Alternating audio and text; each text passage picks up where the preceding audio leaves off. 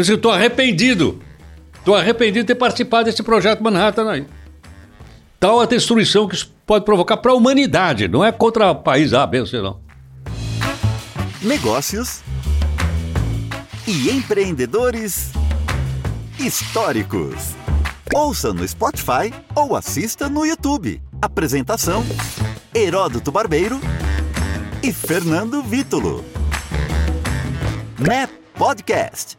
Começando mais um Né Podcast, negócios e empreendedores históricos, e hoje nós vamos falar um pouquinho aqui sobre esse cientista que marcou a nossa história, Albert Einstein. Ele que nasceu em 14 de março de 1879. Ô Heródoto, eu tô achando que quem nasce em março tem alguma coisa diferente aí, hein? É, tem. Geralmente vão pra cadeia. Eu sou nascido em março, por isso não estou respondendo. Não, eu também sou nascido em março, mas eu nunca, fui pra, eu nunca fui pra cadeia, não. Ah, então você não sabe o que é bom. ou, ou minha hora tá chegando, é isso que você quer dizer, né? Olha, ele nasceu na cidade de Uin, eu acho que se pronuncia assim, não sei, no reino de Württemberg, no Império Alemão, 1879, né, gente? Curiosamente, sua família achava que ele teria dificuldades de aprendizado, pois começou a falar tardiamente. No entanto, ele desenvolveu um monte de coisa, paixão pela matemática, pela física e um monte de experimento que ele lançou aí, né, Heroto? Agora, eu queria destacar aqui, antes da gente começar a falar um pouquinho sobre ele, por que, que a gente escolheu Albert Einstein para falar aqui no NE, né, que é Negócio e Empreendedores Históricos. Ah, mas ele não tinha empresa, não montou uma marca, nem nada do tipo. Mas o empreendedor, ele tem algumas características, né, independente se ele tem empresa ou não. E algumas delas, por exemplo, inovação e pensamento criativo. Então, é, o Albert Einstein se encaixa nesse perfil. Outra coisa é persistência e resiliência. Vale lembrar que o pessoal achava ele louco na época, principalmente os colegas de profissão. Né? Ele não era considerado uma pessoa normal e o pessoal falava: Ó, oh, o que você está falando aí é tudo bobagem, tudo loucura. E só depois que ele foi considerado um gênio, né? Colaboração e networking. Apesar de muitas das suas uh, teorias ele ter desenvolvido sozinho, ele também tinha uma preocupação em colaborar com seus colegas ali é, diariamente dentro da academia, né? E curiosidade e aprendizado contínuo. Era uma pessoa que não queria ou não parava de aprender ou de estudar nunca. E uma pessoa igual você, né, Heroto? Que nunca Bom, para de não, estudar. Pelo amor de Deus. ele é um monstro, um gênio. Mas olha, coisa interessante. No dia a dia, né, a gente lembra mais do Albert Einstein, é quando a gente fala do Hospital Israelita Albert Einstein, que é um centro de inovação, que foi a primeira marca de hospital em São Paulo. Não havia marca. O Sírio-Libanês, por exemplo, ainda não existia como marca, existia como hospital, mas como marca não existia. Então, o que acontece? As pessoas se apresentavam, olha, aqui é o doutor fulano de tal, é, professor da USP, e do Hospital Albert Einstein.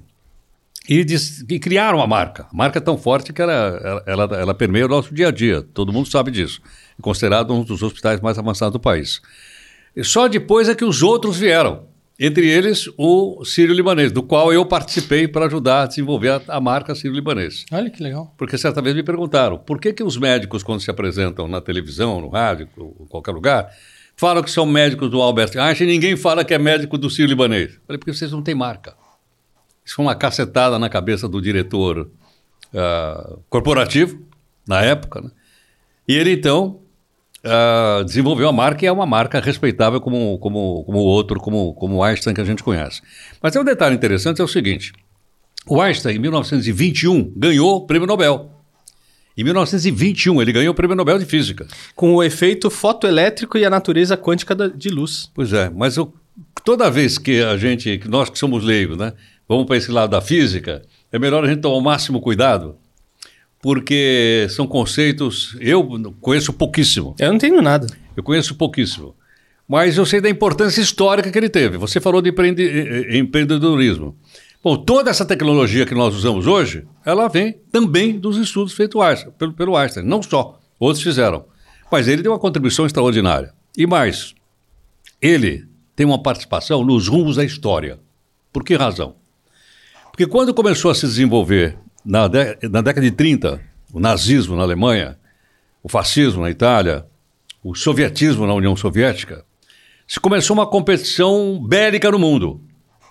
E baseado nos estudos que, entre outros, foi feito pelo Einstein, o que, é que essas nações começaram a fazer?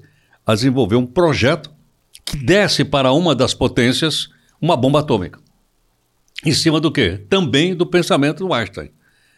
Bom, uh, isso infelizmente foi à frente. O mundo acabou entrando em guerra, como todo mundo sabe, aqui em 1939. Mas por pouco, por pouco, muito pouco, a Alemanha nazista não teve uma bomba atômica na Segunda Guerra Mundial. Estavam trabalhando para isso. Eles tinham uma fábrica de água pesada, acho que na Noruega, que era um, um elemento químico capaz então de fazer com que o átomo de urânio se desintegrasse e provocasse uma, eh, uma erupção em cadeia chamada de fissão, e eles teriam bomba atômica. Aí pergunto, 1940, 41, 42. Se a Alemanha nazista tivesse a bomba atômica, teria jogado em cima de quem? Qual é o inimigo mais próximo? A Grã-Bretanha. Por pouco uma bomba atômica não foi jogada em cima de Londres. Como eles jogariam? Simples. Eles desenvolveram o chamado V2, que era um foguete capaz de se jogar bomba lá na Grã-Bretanha. Então, por pouco, muito pouco, só não conseguiram porque quando os ingleses descobriram que os alemães tinham essa fábrica de água pesada, eles bombardearam com a com a RAF, Força Aérea Britânica, sem parar, para que ele parasse a produção de água pesada. Agora, do outro lado, nessa altura, o Einstein já tinha migrado para os Estados Unidos. E os americanos também estavam atrás. Qual era o problema? O mesmo que os alemães tinham.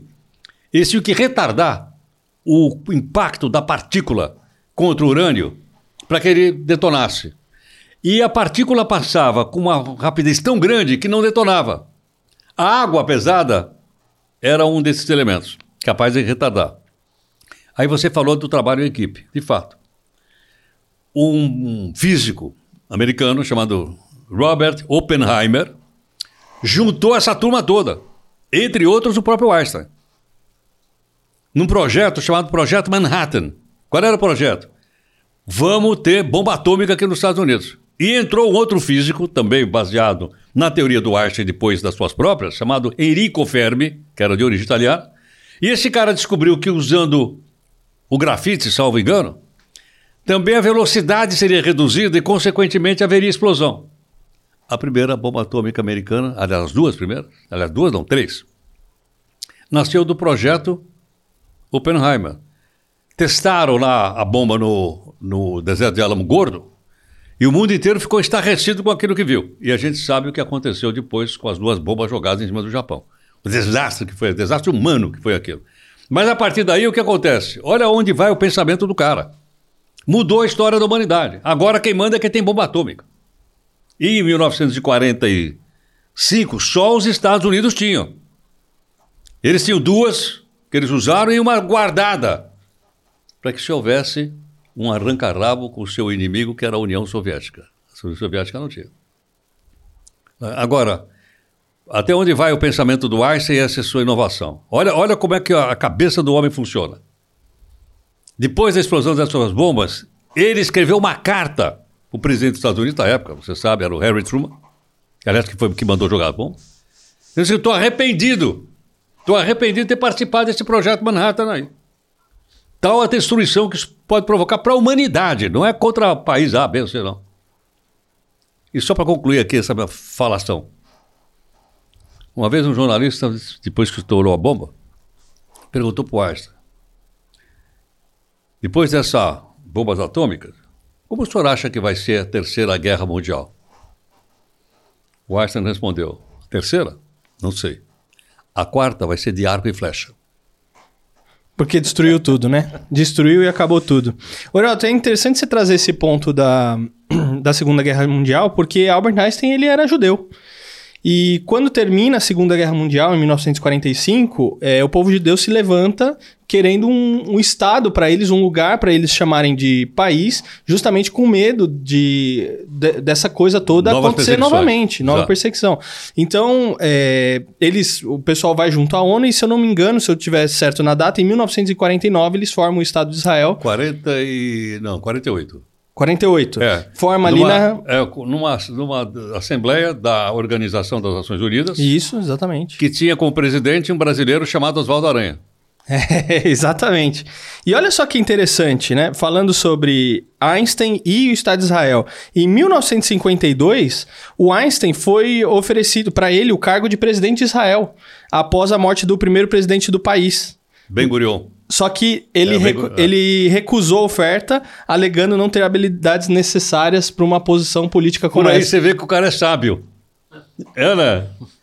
O cara é sábio. Peraí, peraí, eu não vou, eu não vou entrar na política, não. Né? Diferente aqui no Brasil, qualquer um Ah, entra, né, Heródoto? aqui se oferecesse o cargo para um cidadão aqui de síndico, ele tá acertando. Tá, tá, tá lascado, tá? Vai, vai o primeiro a, a se eleger. Ô, Heroto, mas lembrando de outras também ah, realizações do Einstein, né? A equação do MC ao Ih, quadrado meu Deus. eu- e a teoria da relatividade. Também são é, fatos aí, atribuições que a gente deve ao Albert Einstein. Agora, uma coisa curiosa é o seguinte: quando o Einstein morreu, você sabia que o pessoal foi lá abrir o cérebro do Einstein para estudar, para ver se tinha alguma coisa diferente no Não, cérebro não dele? sabia, não. É, o pessoal foi lá, abriu o cérebro dele e falou assim: Meu, vamos estudar o cérebro desse cara. Mas Porque você ele é um, sabe que essa é um prática havia, sabe de onde? Do final do século XVIII. Era uma prática chamada de frenologia. Que eles achavam que, dependendo da formação da cabeça da pessoa, desenvolvia mais um lóbulo cerebral do que o outro, a pessoa tinha mais tendência. Isso é bobagem. Mas na época era considerado. Era considerado eh, ciência. E um frenólogo pesou o cérebro do homem e o cérebro da mulher. E descobriu que o cérebro da mulher é 300 gramas, mais ou menos, mais leve do que o do homem. Para justificar o quê? A sociedade era totalmente machista nessa época. Não é? Mas por aí você vê aonde, aonde vai chegar isso. Que doideira, né? Igual a gente. Lembra quando a gente falou do Santos Dumont, que guardaram o coração dele também? Lembra? É, o do Dom Pedro também, coisas- né? Tem umas coisas meio bizarras É, assim. o Dom Pedro também está guardado. Fazia E se você for no Museu de Museu de História Natural de Paris, quando vocês forem passear lá, é? perto ali da estação de trem ali, é, tem um museu ali. Você pega o trem, o metrô e desce ali. Tem uma quantidade enorme de frascos com partes de corpos humanos, de corpos humanos. Que loucura isso. Grande. Feto, uma série de coisas que o cara estudava, o cara botava no formal e deixava. Está lá até hoje. Que doideira. Então, era a época, né?